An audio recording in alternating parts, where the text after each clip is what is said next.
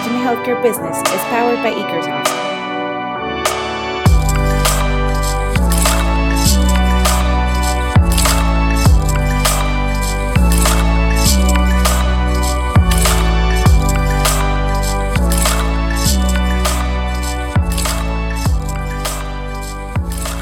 Bienvenidos a Remind Healthcare Business, un podcast impulsado por Ekersoft para hablar de temas de innovación. En este caso vamos a hablar de seguridad del paciente, pero en general hablamos de innovación hospitalaria, hablamos del eh, hacia dónde se va la industria de la salud y en esta ocasión nos acompaña eh, la doctora eh, Jimena. Jimena Hernández es una consultora hoy en día de calidad y seguridad del paciente con muchísima experiencia y desde hace ocho años le surgió esta experiencia de la situación actual de, en el sector salud. Eh, es también eh, fundadora y eh, dirige Innova Estrategia, que tiene también que ver con consultoría en términos de, calidad para los hospitales y nos platicará sobre su historia y sobre todo seguridad del paciente, es de lo que se trata este episodio número 6 de Remind Healthcare Business. También está nuevamente con nosotros Jorge Camargo, co-CEO y founder de Ikersoft. Y yo soy José Miguel Sáenz, director de Mercadotecnia de Ikersoft, y bienvenidos ambos. Bienvenida Jimena, bienvenido Jorge. Muchas gracias. Listo. Oye, Jimena, ¿cómo, cuando tú estás en alguna reunión eh, o en alguna junta, ¿cómo defines a qué te dedicas? Cuando alguien te pregunta, ¿a qué te dedicas, Jimena? Bueno, eh, la respuesta eh, hoy en día ya la tengo mucho más clara. Eh, lo que estamos tratando de, hacer o a lo que nos dedicamos es hacer innovación para humanizar la atención de la salud. este replanteamiento lo hicimos desde hace dos años, porque como bien dices, nosotros tenemos más de nueve años ya en esta experiencia y pero hace dos años hicimos un replanteamiento justo por eh, estas necesidades y todo este camino que hemos avanzado en cuanto a la seguridad del paciente, la experiencia y, creemos ampliamente en la innovación y creemos ampliamente en muchas estrategias y cómo el conjuntarlas va a llevar, eh, pues, o nos puede llevar a un camino bastante grato para explorar la calidad, la seguridad del paciente y la experiencia del paciente en México específicamente. Y, la, pregunta natural, tal vez para alguien que nos escucha y que no está, eh, que no sabe qué es seguridad del paciente, la pregunta natural sería esa, ¿qué es, qué es seguridad del paciente? ¿Cómo podremos definir que, la seguridad del paciente? Que nos va a llevar seguramente a una plática que es donde, donde queremos llegar, una plática mucho más profunda, pero en la medida de las posibilidades, para ti, ¿qué es seguridad del paciente o qué es en general seguridad del paciente? Bueno, eh, la seguridad del paciente está, eh, está, descrita por la Organización Mundial de la Salud como eh, la aplicación de procesos para no generar daños en la atención de la salud. Estos daños pueden, pueden ocurrir en, en, toda la cadena, digamos, de, del proceso de atención de salud, desde, desde errores de sistema errores humanos, errores de operación, etcétera, ¿no? Esto es en toda la cadena y creo que es muy importante hacer una connotación que es eh, los errores de atención no es lo mismo que negligencia médica, no son errores médicos. En el argot los conocemos como errores médicos, pero no son implícitos del médico, sino es del profesional de la salud, de todo aquel que está em, pues que participa en el sistema que es parte del ecosistema de la salud. Y entonces, eh, pues la seguridad del paciente tiene como eh, primer punto que es un problema grave de salud pública, ya que al menos uno de cada diez pacientes está resultando dañado mientras recibe la atención. Dos, es un problema mundial. Es un problema que aproximadamente 43 millones de, eh, de incidentes o de de estos potenciales errores o errores de seguridad están ocurriendo cada año. Y viene uno de los puntos donde hay más luz en el camino, que es eh, el 80%, se habla que el 80% de estos errores son prevenibles, son evitables, haciendo todos estos mecanismos y todo este trabajo que ya hoy en día se conoce ya, hay estudios que hablan de 15, 20 años después de, de is Human. To Air is Human es el primer artículo, es la primera publicación que saca el Instituto de Medicina de Estados Unidos, donde se habla como tal de la inseguridad que tiene, que como tal tiene el sistema de salud sistema de salud general, no sistema de salud por países. Eh, como está conformado el sistema, como trabaja, como opera, es muy inseguro. Entonces, eh, este es el primer artículo, ya son eh, casi 20 años de este, así que pues este es, esto es la seguridad del paciente. Es un problema bastante complejo, bastante grave, mundial, pero prevenible. Ya, está súper em, interesante tengo un poco de curiosidad. O sea, ¿cómo son tus primeras conversaciones eh, con un hospital que está buscando mejorar la seguridad del paciente? Un poco por lo que lo pregunto es porque es un tema que creo que puede llegar a ser o, o, delicado o complejo en las culturas eh, de la industria hospitalaria. Em, es curioso, eh, por ejemplo, después de leer libros como The Checklist Manifesto de Atul Gawande, cómo implementar una política en un hospital para que todos los médicos se laven las manos con jabón antes de hacer una cirugía, por ejemplo, fue algo sumamente complejo, algo que parece tan sencillo. Entonces, ¿cómo son esas conversaciones con un hospital para implementar cambio eh, con el fin de mejorar la seguridad del paciente? Bueno, eh, la primera particularidad que tienen esas conversaciones es que son complejas. Eh, como bien lo dices, hablar de todos estos temas aún em, eh, es, romper con paradigmas que tenemos, es romper culturalmente con lo que creemos que sabemos en cuanto a, eh, en cuanto a cómo operar la salud.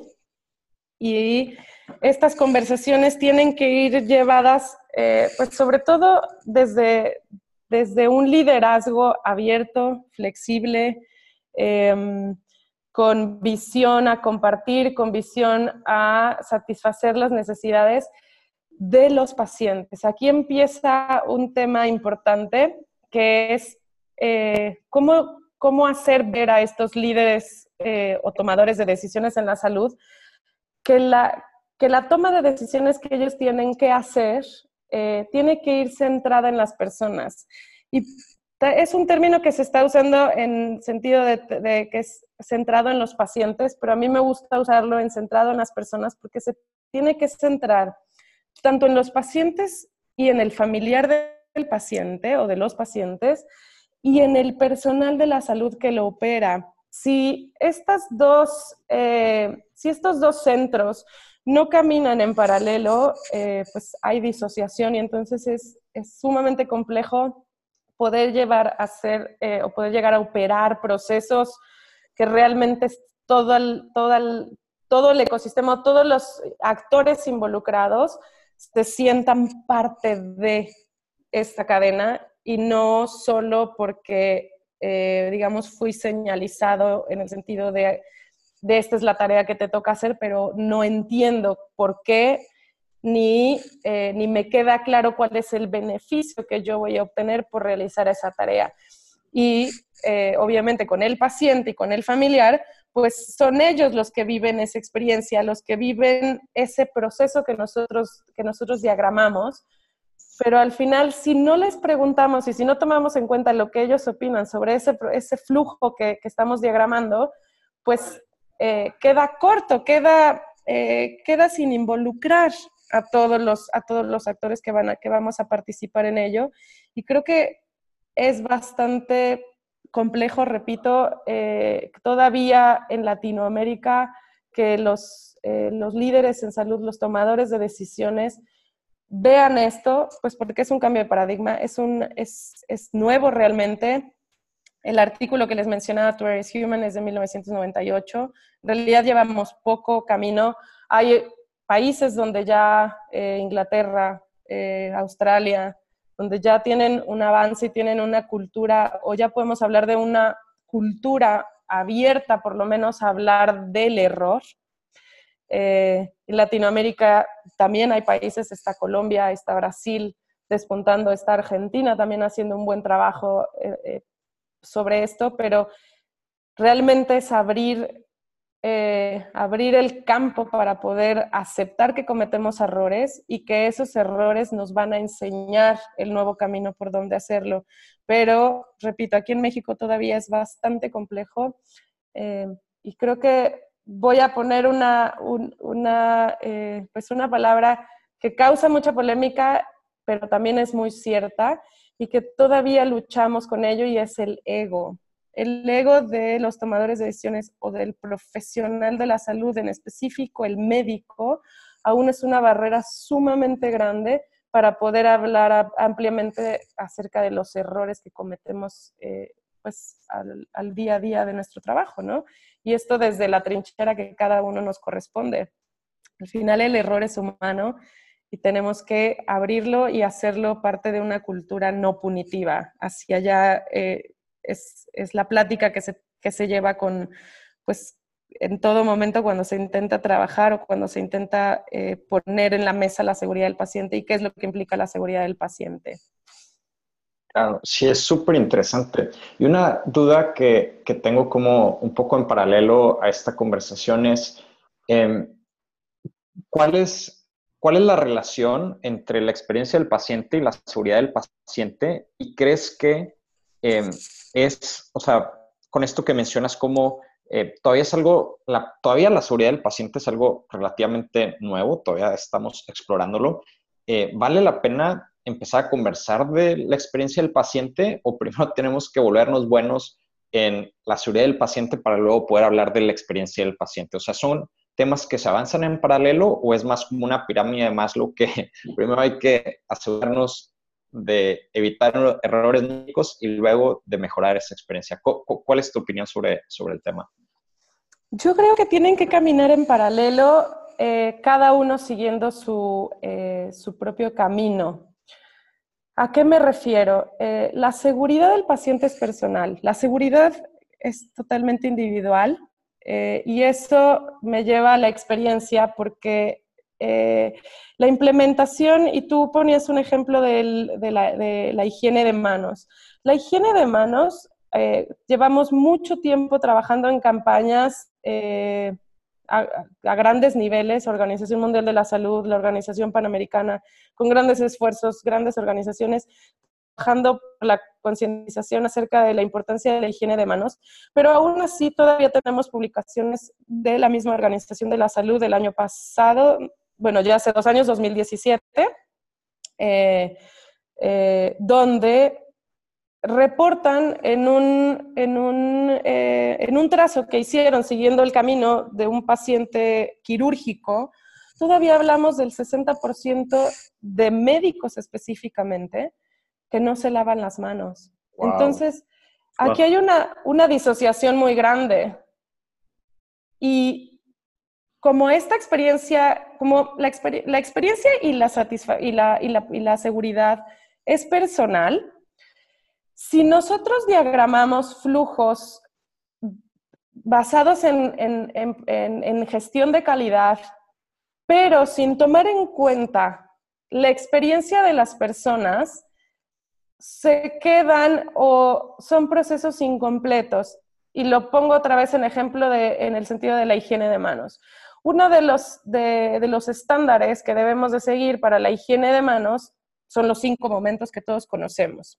Pero si los pacientes o los familiares no tienen el suficiente involucramiento, no tienen la suficiente educación e información acerca de estos cinco momentos, ¿por qué? para qué, y realmente trabajados desde empoderarlos, queda como una información que está pegada por todo el hospital, pero que al final nos volvemos ciegos a ella. Lo vemos tanto, vemos estos pósters de la Organización Mundial de la Salud pegados en los hospitales donde hablan de los cinco momentos, donde hablan de la higiene de manos, pero no penetra, no es una comunicación directa con la gente con el paciente y con el familiar y con los mismos profesionales de la salud, entendiendo por qué no nos lavamos las manos.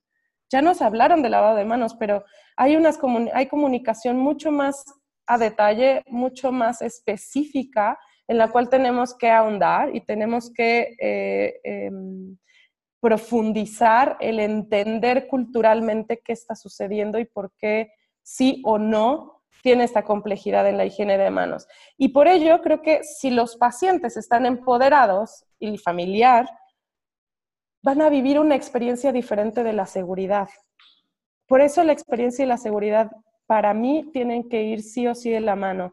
Cuando hablamos de gestión de la calidad, tiene que ser una gestión desde el talento humano, para que todos estemos en sincronía de por qué es tan importante que todos hagamos bien nuestro rol y por qué es tan importante que todos conozcamos el impacto que desde mi eh, actuación, desde mi eh, lado, como paciente, como familiar, como profesional, como tomador de decisiones, desde dónde impacto a ese tema, hablando de la higiene de manos o de medicamentos o de tantos temas que tiene la seguridad.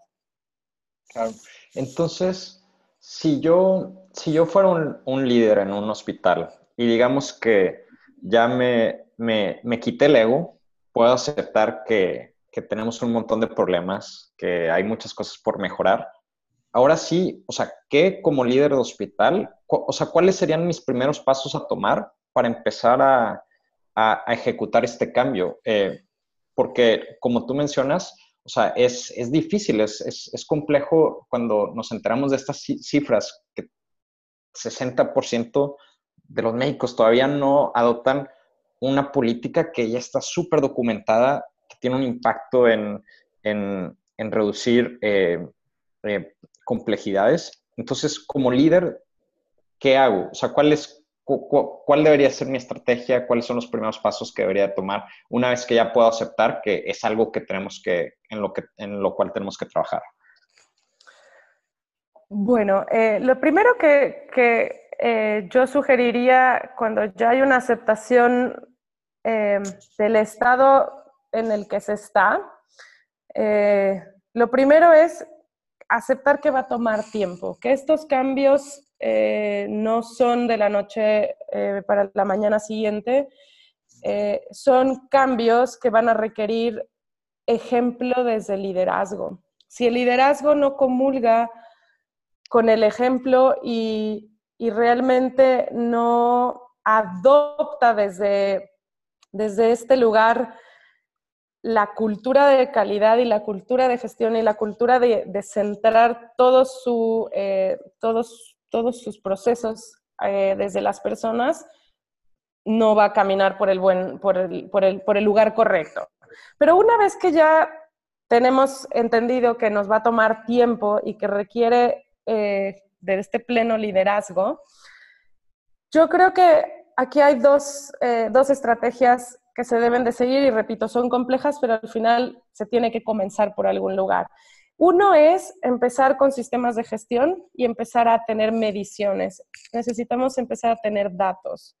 Los, datos es lo que nos va a empoderar y nos va a marcar el camino de qué estamos haciendo bien y qué hemos estado haciendo mal. Y es lo que nos va a trazar estas nuevas estrategias si estamos yendo por el camino correcto o no. Al momento en el que yo empiezo a trazar, a medir este, este camino que empiezo a decidir cómo llevarlo, al mismo tiempo tengo que eh, preguntarlo, tengo que validarlo junto eh, pues, a mi personal, al paciente, al familiar y a todos los actores que va a involucrar para hacer diseños centrados en las personas, para que estos caminos que se empiecen a replantar estén tomados en cuenta y puedan vivir y puedan realmente estar diseñados a generar una experiencia grata en todos los que van a participar en ellos. Y, eh, y poco a poco esto, estos dos, estas dos estrategias se empiezan a unir y uno le empieza a alimentar de información a la otra hasta que realmente ya podemos entrar en el ciclo de mejora. Entonces, ahora sí empiezo a validar lo que ya hice como primera estrategia, empiezo a ver qué funcionó y qué no funcionó y empiezo a hacer los ajustes necesarios a, estos, a estas estrategias que voy, que voy desarrollando y a estos procesos y cada vez lo voy, eh, lo voy amplificando, lo voy haciendo como una onda de expansión. Siempre los proyectos pues se habla que es bueno empezar en un, como en un piloto pequeño o en una zona medible y controlable para eh, ir, eh, trabajando sobre todos esos aspectos que, que, van a resultar, porque vamos a tener resultados esperados, pero también vamos a tener resultados no esperados, que no, que no conocemos y que no, efectivamente, que no esperábamos y que vamos a tener que ir resolviendo sobre la marcha. Eh, y después se van a unir un montón de estrategias más, pero para poder iniciar, yo iniciaría con estos dos procesos juntos. Jimena, y en, siguiendo un poco esta pregunta y, este camino que nos dices de que pregunta Jorge, ¿cuál era, ¿cuáles eran los pasos o, qué debo hacer yo como, como directivo hospital?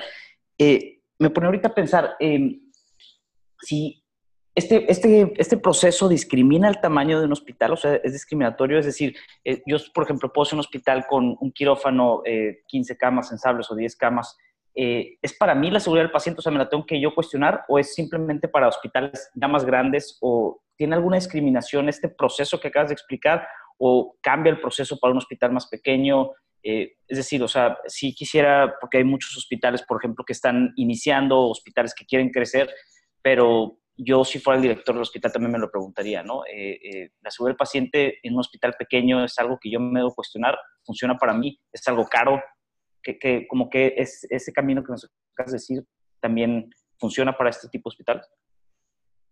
Sí, la seguridad del paciente no discrimina absolutamente a nadie. La seguridad del paciente sucede eh, en, el, en, el, micro, en el meso y en el macro. Eh, todavía estamos hablando de seguridad del paciente hospitalaria porque nuestro, eh, nuestro sistema de salud no, no contamos con una atención de primer nivel adecuada. Todo lo trabajamos a través del segundo y del tercer nivel de atención.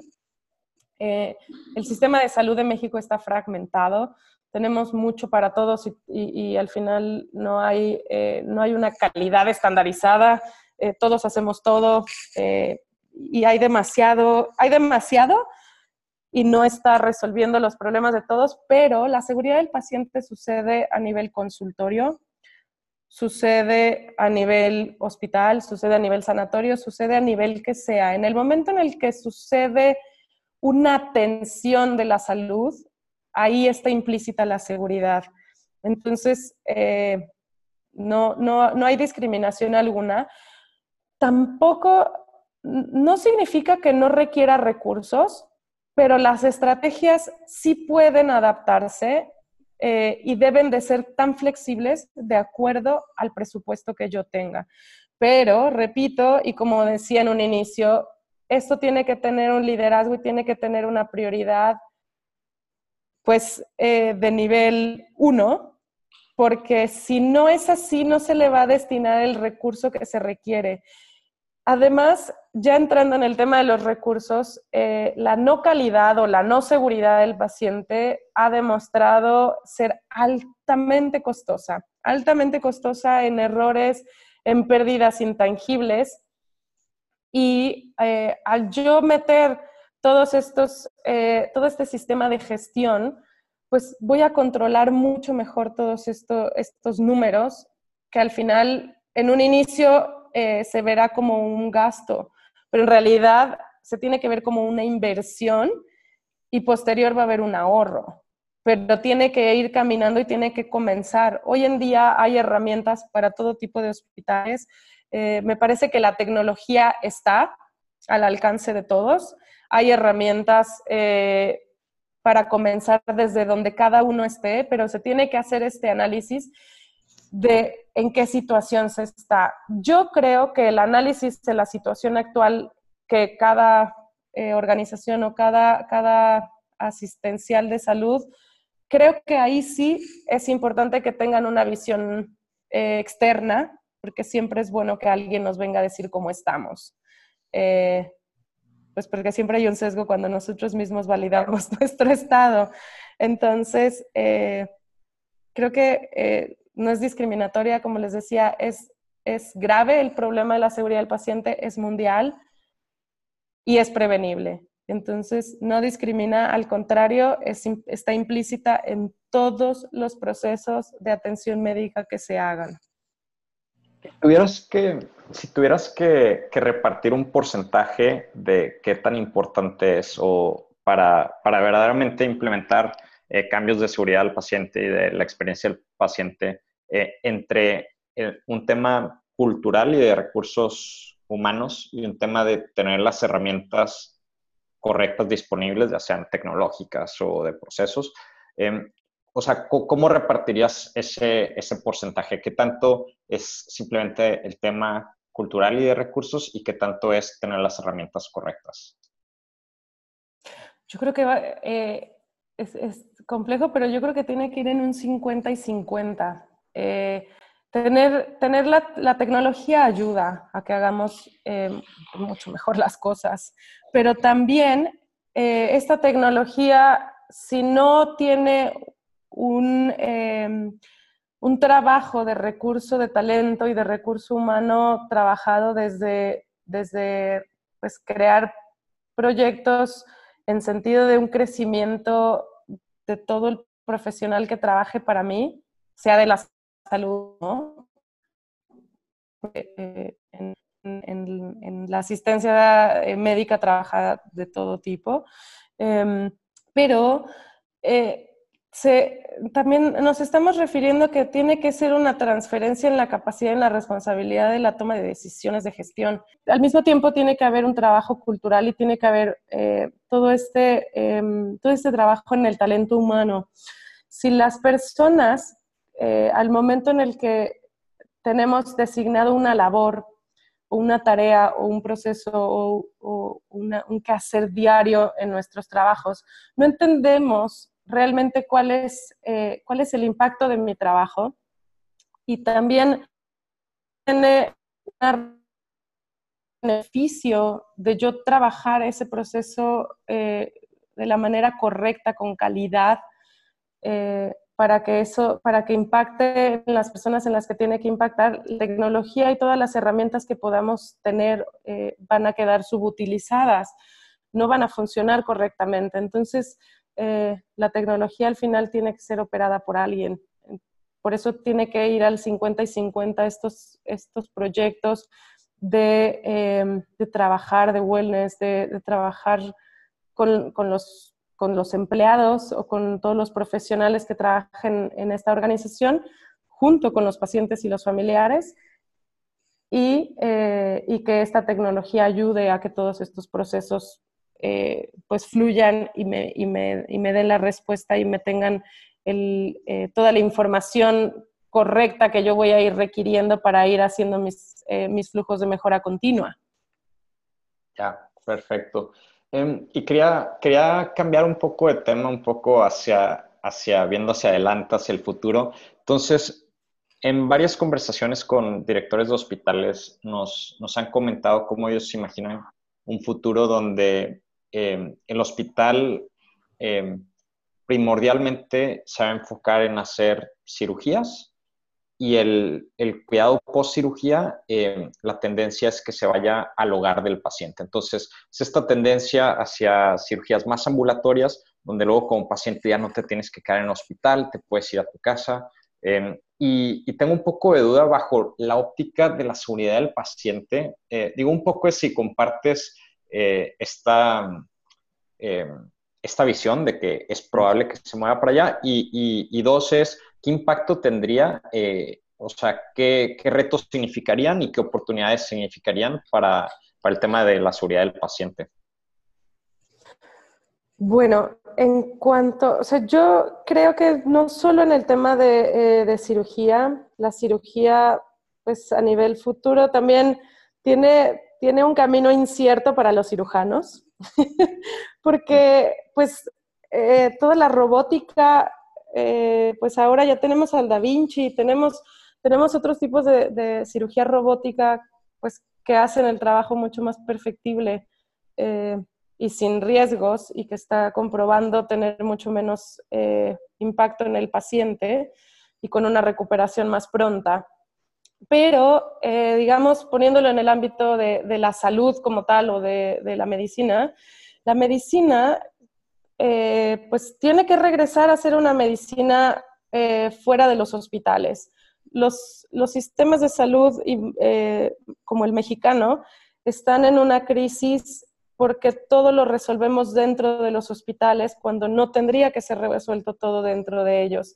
Tenemos que liberar ese volumen a ser atendido desde otro, desde otro lado, como son eh, pues, la, medicina de primer nivel, el, cuidado en casa eh, y todas estas estrategias de atención primaria que van a tener que trazarse cuando llegue el momento en el que lo tengamos, van a tener que trazarse estas mediciones de seguridad y vamos a tener que ir poco a poco desarrollando los candados para que, para que se cumplan todos estos procesos de calidad. Pero como hoy en día no lo hacemos, no tenemos manera de saber en dónde van a suceder esos errores. Tampoco es que lo vamos a dejar suceder para que, para que lo podamos medir, pero vamos a controlarlo desde lo que ya eh, a nivel hospitalario.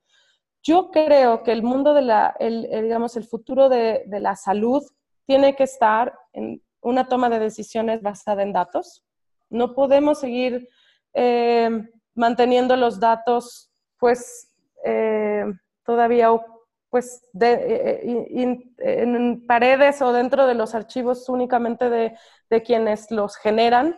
Tiene que haber una cultura de transparencia de datos tiene que haber una cultura de, pues que entre más datos y más crucemos esta información, más vamos a conocer acerca de lo que nosotros mismos queremos como sociedad para un sistema de salud. Podremos definir qué realmente es lo que necesitamos.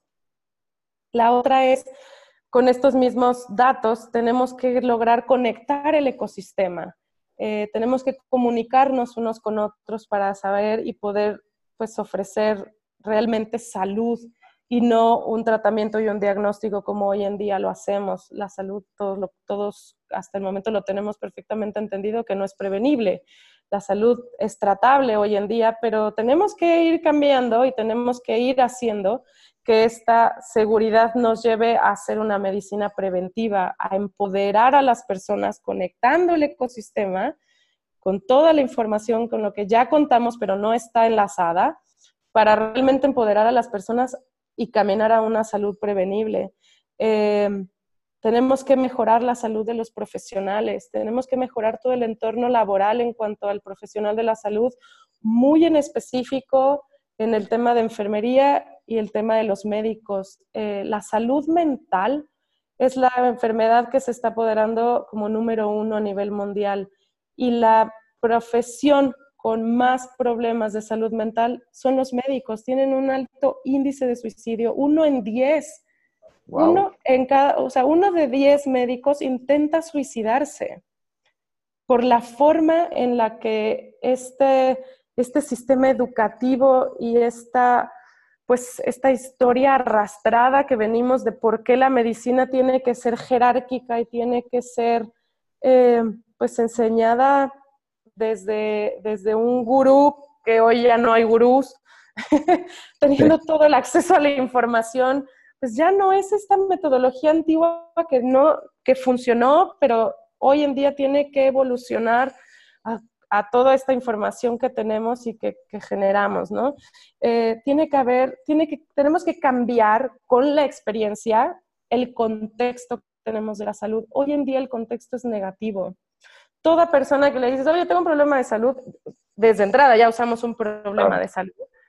Pero todo lo que lleva una palabra hospital, médico, eh, inmediatamente genera un contexto negativo, genera un, ¿qué te pasó? ¿Estás bien? Todo, porque ya sabemos que, es, eh, que entra cuando ya está el problema. Tenemos que lograr a través de, estas, de estas, estos puntos que he ido mencionando cambiar este contexto. Realmente romper nuestro propio paradigma social de cómo, cómo recibir, qué significa la salud y cómo un sistema de atención de salud debería de ser.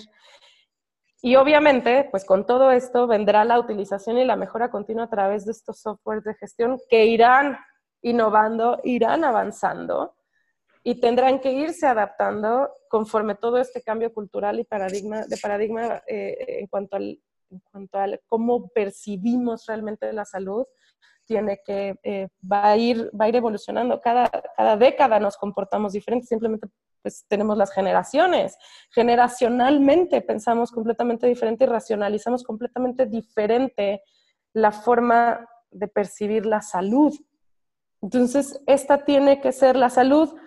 Es todo un, es, todo un camino, es, todo un, es, todo una, es toda una aventura conforme la vida va avanzando no es la misma salud que se requiere cuando uno es niño que cuando uno es, eh, eh, está en la edad em, eh, de, adulto joven, de adulto, de, de, una persona mayor. Son necesidades completamente distintas, completamente distintas desde, desde, desde donde estoy. Entonces, la salud tiene que estar conectada y tiene que estar integrada para poder resolver desde la individualidad como, como cuantas personas tenga cada país. Para Australia y para países eh, eh, como Holanda, pues también es más sencillo porque la población es menor y tienen, tienen, otro tipo de problemas. Culturalmente Latinoamérica tiene ese problema, tiene, tiene, tiene poblaciones enormes y culturalmente tenemos muchos otros problemas que también tenemos que trabajar y que no nos dejan enfocarnos solo en uno, ¿no? O solo en, lo que más importa, sino todos son importantes. Claro. Me, quiero regresar un poco a un punto que hiciste sobre el tema de los datos y cómo tiene que cambiar esto de que los datos eh, dejen de vivir simplemente dentro de las cuatro paredes del hospital o la clínica. Y en esa dirección, eh, o sea, ¿qué tan lejos crees que estamos de que exista algo tipo TripAdvisor o tipo Yelp, pero para mí como paciente, eh, antes de ir a un hospital, antes de ir a una clínica, antes de ir a un médico, eh, poder, poder saber cuál, así como comparo restaurantes o comparo eh, lugares de yoga, yo poder comparar, oye, pues estos son los, los, los datos de los diferentes proveedores de salud que me dé más información sobre cómo hacer una, yo, cómo hacer una decisión de a dónde atenderme. ¿Qué tan lejos crees que estamos de eso? ¿Y cuáles son los retos? Eh, o sea, ¿y por qué tal vez no ha pasado eh, hasta hoy en día? Yo creo que estamos tan lejos y tan cerca al mismo tiempo. Em, hoy en día, eh, si bien la información está dentro de cuatro paredes de cada organización, pero yo creo que una, depende de quien lidere cada organización que tenga datos de salud y depende eh, de esta transparencia y de este ejemplo de liderazgo que quiera dar al abrir esa información y empezarla a ser compartible. Está tan lejos y tan cerca conforme le pongamos recursos a la innovación. Eh, estuve, tuve oportunidad de estar en Inc. Monterrey, este summit de innovación que hay. Todavía, como la seguridad del paciente, el tema de calidad, el tema de experiencia del paciente, son temas que están eh, pues solo en quienes han tenido un poco de interés o estamos eh, en el medio, pero no es un tema de conciencia social todavía y por ello no está eh, no se le están destinando los recursos necesarios. En todos estos, eh, o por lo menos en Inc. Monterrey y en otros, eh, en otros eventos de innovación en los que he tenido oportunidad de participar, los proyectos están enfocados y siguen enfocados a enfermedades. Cuando hay toda una ventana enorme de oportunidad de trabajar para reparar el sistema, que estos proyectos sean para mejorar y, conectar este ecosistema. Eh, como les decía, hay, hay, dependiendo de, se pueden hacer proyectos sociales, se pueden hacer eh, lucrativos, se pueden hacer proyectos de todo tipo y yo creo que la innovación va a jugar en cuanto le pongamos y sea parte de la conciencia de quienes están moviendo en estos proyectos de innovación lo vayan haciendo hacia este sentido, como es Hacking Health México y otras organizaciones eh, lo están haciendo, pero este lado, hacia reparar el sistema, entonces tendremos mucho más eh, proyectos, tendremos mucho más ofertas que empiecen a generar programas, aplicaciones, oportunidades, eh, proyectos, desde ideas, prototipos o como lo quieran poner, pero que empiecen, como dices, a tener un, un, sistema de calidad, pero eh, pues basado desde, desde, el, desde, el, usuario, que lo califique el usuario, ¿no? Porque el mismo hospital dice que él es el mejor y se rankea como el mejor. ¿Entre quién lo rankea? Se rankea él. es su propia, es su propia eh, encuesta de satisfacción. Y eso, eso a mí no me dice nada. Yo necesito tener una, una base de información para decir por qué este hospital es bueno, por qué este no, en dónde falla. Hoy en día, eh, eh, pues en Estados Unidos lo tienen, en, en, Inglaterra tú puedes, tú puedes accesar a esta información, rankear los hospitales, rankear a los médicos en base a seguridad, en base a calidad, en base a experiencia, en base a estas categorías en las cuales podemos hacerlo. Pero, pues, si en México ni siquiera conocemos el tema, pues ya tenemos un problema, no somos conscientes de que es un problema. Y no, eh, pues entonces no tengo parámetros para, para validar esa, esa experiencia, esa calidad y esa asistencia que recibí. Nos la comemos, pues porque es lo que hay y yo voy a hospitales de renombre, como son los que están en Ciudad de México o en Monterrey o en Guadalajara, pues porque se han hecho de un nombre y no quiere decir que lo estén haciendo mal, pero tampoco quiere decir que la población es quienes los está calificando. Necesitamos caminar hacia eso. Necesitamos tener esos datos. Oye, Jimena, y en, este tema eh, de, del futuro que se puede escuchar, ahorita hablamos de Da Vinci, software, eh, y futuramos un poco también esta parte del, paciente de GLP y demás. ¿Qué pasa con los costos de acceso a la salud? O sea, em, hoy en día se han incrementado y van, eh, ahí veíamos hace poquito, platicábamos también hace poco y tenemos un video sobre eso, de esta ley de Moore que existe en, temas tecnológicos, pero también no, no se cumple en la salud. O sea, la ley de Moore hace que los accesos a la tecnología vayan hacia abajo, pero se cruza, si los pusiéramos en una gráfica, se cruza con la salud porque la salud cada vez incrementa más el costo de acceso a la salud.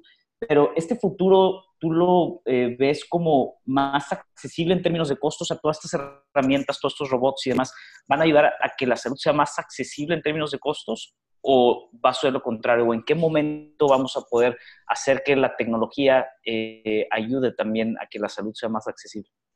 La salud tiene que llegar a ser accesible. De hecho, es uno de los objetivos del milenio. Tenemos que, eh, o deberíamos estar creando estrategias para realmente hacer eh, y cumplir con el derecho de la salud.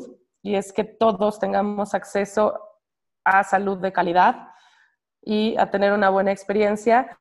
Em, así que todas estas estrategias tienen que estar encaminadas a, cumplir.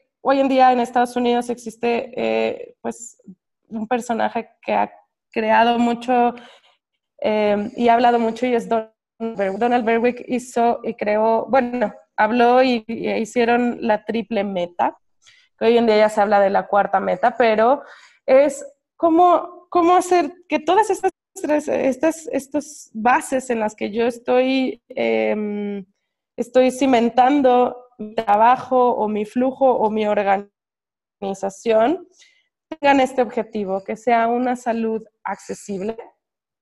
¿Y cómo lo vamos a lograr? Pues desaturando los sistemas y haciendo que esa, eh, esa tecnología esté utilizada correctamente, eh, que tenga el volumen de utilización adecuado y en cuanto, en cuanto a cierta tecnología, ¿no? Y entonces es cómo lograr acceso a las...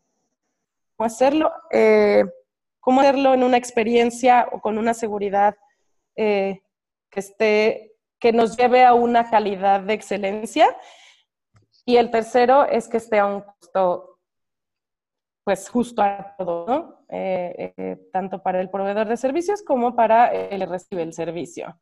y entonces, pues es cambiar hacia eso, em, es desaturar los servicios, saberlos, eh, pues realmente regresar y acomodar a quienes deben de utilizar y, eh, sacar atención de estas, de estas paredes hospitalarias porque no está funcionando de esa forma. Tenemos que regresar a hacer medicina, medicina primaria, medicina de primer contacto, tenemos que tener hospitales y ahí sí ya jerarquizar los hospitales de acuerdo a las enfermedades y, todo como lo tenemos hoy en día estructurado. Lo que pasa es que el volumen de primer nivel de atención está en ese, en, ese segundo y tercer nivel cuando no es de que esté ahí y eso hace que todo sea un caos. Claro, sí, no, eso es un cambio que, que tiene que, que suceder y creo que va a terminar sucediendo probablemente ni por causas eh, de salud o morales, sino por causas económicas. Simplemente eh, ya está pasando en Estados Unidos, ¿no? Que casi 18% del pesa el gasto de salud y es, es por muchos temas que, mencionas. Entonces, creo que los próximos 10 años en la industria va a ser de los 10, años con más cambios, simplemente por, por esta urgencia de convertirlo en un modelo más sustentable. Es, es insostenible, ya como, eh, está, cómo está eh, sostenido financieramente el sistema de salud hoy en día. No, no es sostenible para nadie, ni para gobierno, ni para terceros pagadores, ni para el gasto de bolsillo individual. Eh, entonces, tiene que venir, tiene que suceder, pero pues aquí tenemos una, eh, todavía una brecha muy importante que en México tenemos eso, eso, eso es cultural de nuestro país y pues algunos, algunos sucederán que ya los alcanzó eh, la tendencia y algunos lo verán pues, desde ya y empezarán a hacer sus, eh, sus estrategias y sus acciones pues para ir caminando hacia este futuro. Sí, de acuerdo. Es que lo que hace Jimena nos parece, por eso, está, por eso nos, nos gusta, eh, nos, nos, gustó estar contigo ahorita, Jimena. Eh, hay sesiones de Design Thinking, por ejemplo, para hospitales, lo cual puede ser otra charla completamente eh, de un nuevo podcast, cómo, cómo diseñar, cómo hacer estrategias, por ejemplo, Design Thinking, sensibilización y comunicación en los hospitales y demás. Entonces, no sé, Jimena, ¿crees que nos faltó algo de charlar? ¿Quisieras agregar algo más? Pues eh, no, como dices, el tema es muy largo. A mí me apasiona, eh, me parece, me parece realmente retador. Creo que podríamos estar horas y horas eh, pues hablando, hablando sobre esto. Lo que dices de, de, todas estas metodologías que están exploradas en otros ámbitos, en otros sectores y que en el sector salud falta mucho, como el design thinking, visual thinking. hay muchas metodologías muy lindas que, pueden ampliar. Entonces, yo feliz de que hablemos de ellas, también eh, soy una gran apasionada de ellas. Y, justo son las estrategias que, que Nuevo Estrategia estamos haciendo. Eh, ahora estamos trabajando también en unos workshops. Ahora vamos a hablar de medicación segura este próximo 7 y 8 de febrero. Así que los invitamos a que se unan y a que pues sigamos compartiendo y haciendo unas charlas y haciendo eh, pues esta comunicación pues que enriquece y siempre es eh, alentador y siempre es eh, pues enriquecedor, repito, hablar y compartir la visión que tenemos cada uno del tema, ¿no? E irla ampliando. Claro, sí, la verdad es que también me gustaría agregar eso, que eh, cuando platicamos con Jimena para hacer este podcast, eh, mencionamos que Ikersoft también tenemos como caminos muy, muy parecidos, evidentemente, no solamente por estar en la misma industria, sino también filosóficamente y lo que buscamos, somos muy parecidos en lo que, hace, en lo que estás haciendo tú, eh, Jimena. Entonces, y también este, tener esta misma creencia de compartir, y es lo que hemos hecho y es por eso que surge el podcast en realidad, de, compartir y de compartirlo abiertamente porque creemos que a mayor, en Ikersoft también lo creemos, a mayor colaboración, mayor innovación y eh, también humanización y demás, pero para lograr todos estos temas hay que colaborar entre los diferentes jugadores de la industria. Entonces, pues sí, la verdad es que desde que empezamos a platicar de hacer este podcast, yo estaba súper entusiasmado y pues te agradezco muchísimo tu tiempo. Eh, respetamos en Microsoft tu trabajo eh, por lo que, por lo que haces, por lo que piensas, cómo lo, cómo lo haces. Entonces, pues nada, Jorge, no sé si quieras decir algo más. No, muchísimas gracias. Fue una súper buena conversación. Esperamos eh, volver a tenerte en el, en el podcast más adelante, eh, tocar otros temas, ver cómo vamos avanzando con estas iniciativas. Pues muchas gracias a todos los que nos escuchan. Esto fue eh, Remind Healthcare Business en la parte de eh, seguridad del paciente. Los invito también a que compartan en redes si les gustó el podcast, si creen que podamos tener otros temas, si creen que alguien debemos de, eh, entrevistar. los invito a todos a que podamos eh, hacer de esta parte de la industria y sobre todo en Latinoamérica, pues más abierta. Entonces, muchas gracias por escucharnos y hasta la próxima.